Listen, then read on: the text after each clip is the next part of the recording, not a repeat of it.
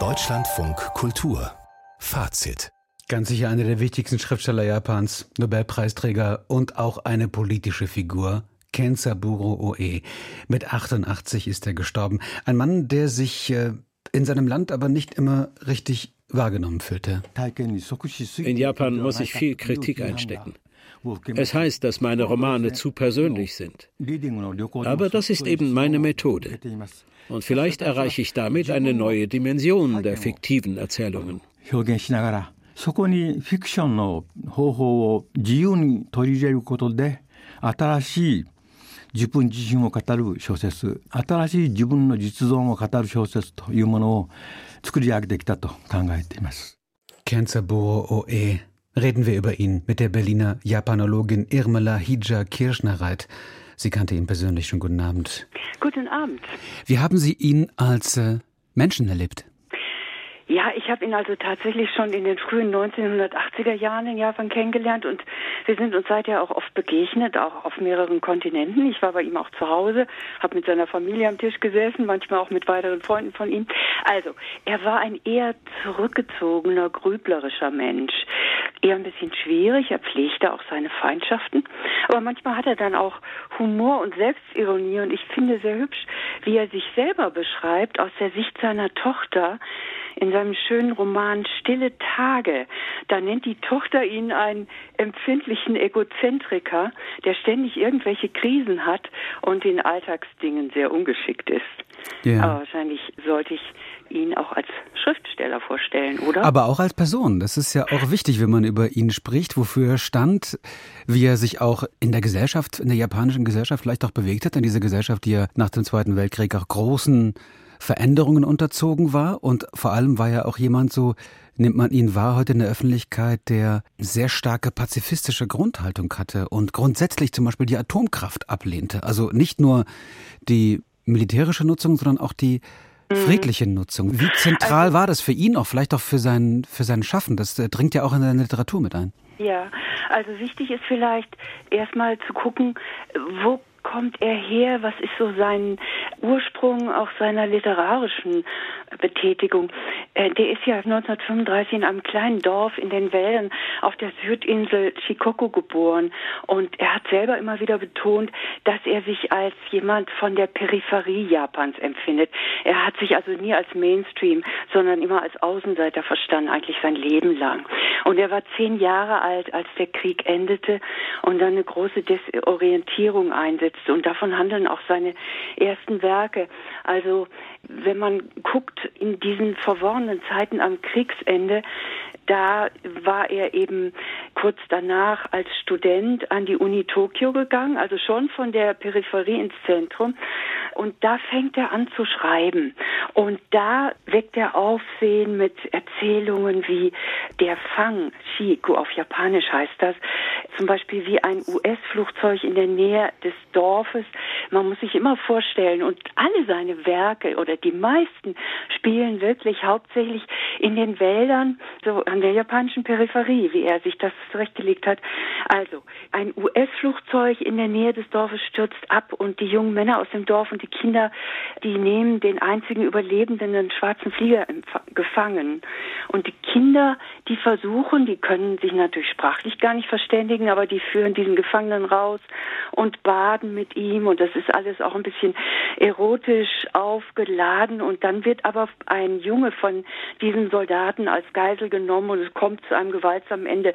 Also es sind Geschichten, das geht noch weiter, gewissermaßen gibt es noch eine zweite Gewalt, der Soldat wird getötet und dann der Junge. Also es sind meistens Erzählungen mit Antihelden und Außenseitern, wie er selbst, also eine ganze Reihe von diesen berühmten Texten, die auch wirklich was ganz Neues, auch einen neuen Ton reintragen, von Verunsicherung, von äh, man kann es also auch natürlich ein bisschen anhängen an seine existenzialistisch orientierte äh, literarische Ausbildung. Das heißt, er war von, von europäischer Literatur auch geprägt?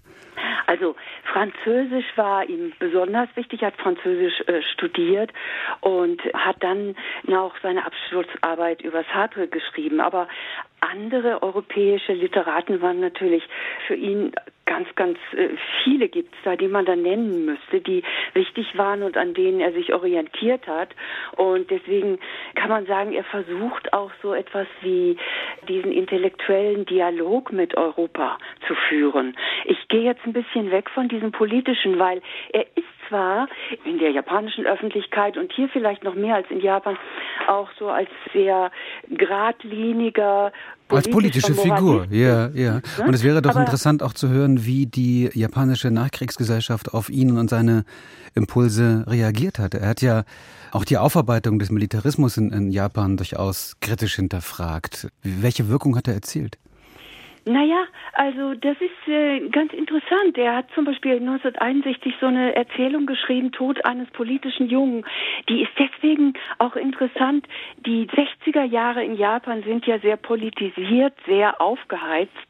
Und da passieren alle möglichen Dinge recht äh, radikal auch. Da werden Verleger äh, angegriffen und äh, zum Teil eben auch schwer verletzt und getötet. Und er schreibt über einen 17-jährigen Rechtsextremisten, den es tatsächlich gegeben hat, der den Vorsitzenden der Sozialistischen Partei Japans getötet hat. Und er beschreibt jetzt die langsame Radikalisierung dieses jungen Mannes und eckt aber dabei interessanterweise in Japan bei verschiedenen gesellschaftlichen Gruppen an. Also er kriegt Drohungen von rechts und von links.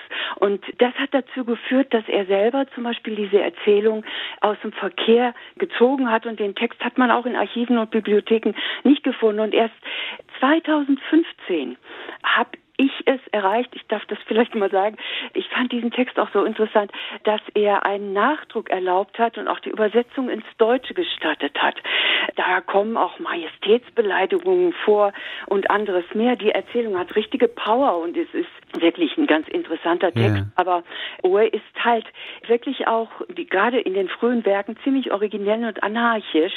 Nicht nur politisch, also er sieht immer auch seine eigene Familiengeschichte und natürlich auch die Geschichte mit seinem Sohn, dem behinderten Sohn, als auch exemplarisch an.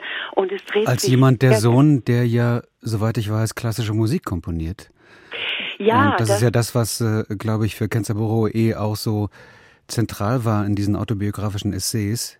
Licht scheint auf mein Dach, wo das auch nochmal aufgegriffen worden ist. Ja, also das war für ihn eine schöne Lösung, nachdem er am Anfang natürlich sehr gehadert hat mit seinem Schicksal als junger Vater. Und das beschreibt er auch sehr schön in seinem Roman eine persönliche Erfahrung, wo er zunächst natürlich nur weglaufen will vor dieser, dieser Situation, in die er jetzt gestellt ist, dass er so ein behindertes Kind hat und damit rechnen muss, dass er sein Leben lang für diesen Sohn sorgen muss. Hat er auch gemacht. Der hat bis zum Schluss lebt also bei ihm, wird von der Familie auch versorgt, hat aber eben auch dadurch eben ein selbstständiges eigenes Gebiet gefunden, dass er Musik gestaltet, also komponiert. Und man kann sagen, Uwe hat diese Themen durch die Jahrzehnte entwickelt. Er hat einige ganz stille und auch eher philosophisch fast heitere Werke auch geschrieben, aber vieles ist ziemlich düster und etwas äh, deprimierend. Das ist ja auch alles ein bisschen dystopisch, aber es ist voller Verweise, voller Selbstzitate. Das kann man faszinierend finden, aber man, es kann auch ermüden. Wenn ich abschließend noch die Frage stellen würde, wenn man sich dem Werk von Kenzaburo Oe jetzt widmen möchte, wenn man es noch nicht geschafft hat, etwas von ihm zu lesen, wo sollte man beginnen? Man kann entweder die besonders frühen Werke sich anschauen, die Erzählungen, die sind, wie gesagt, sehr reizvoll, manchmal auch ein bisschen humorvoll, äh, das kommt dann auch raus. Oder man könnte eine Erzählung nehmen äh, wie Stille Tage. Nein, das ist ein Roman eigentlich, wo er, wie gesagt, auch selber aus der Sicht seiner Tochter geschildert wird, wo das Familienleben und auch schon das Leben eines berühmten international bekannten Autors, der mit vielen Kollegen in Kontakt steht, geschildert wird. Und äh, da lernen wir ihn als Person kennen und auch seine Themen. Erzählungen wie Der Fang oder Der stumme Schrei ist auch ein interessanter Roman aus den 60er Jahren. Und es gibt sehr viel zu entdecken. Und ich freue mich, dass wir auf Deutsch so viel haben. Wie gesagt, ich glaube, wir haben die meisten Übersetzungen auf Deutsch. Da ist mehr als auf Englisch oder ins Französische oder in andere Sprachen. Also allerbeste Voraussetzung, sein Werk noch einmal sich zu Gemüte zu führen oder es vielleicht auch jetzt zu entdecken. Ja. Kensaburo Oe, der Nobelpreisträger, der japanische Nobelpreisträger, ist im Alter von 88 Jahren gestorben und ich sprach mit der Berliner Japanologin Irmala Hija Kirschnerreit über ihn und sein Werk und seine Person. Ich danke Ihnen sehr fürs Gespräch. Gerne. Dankeschön.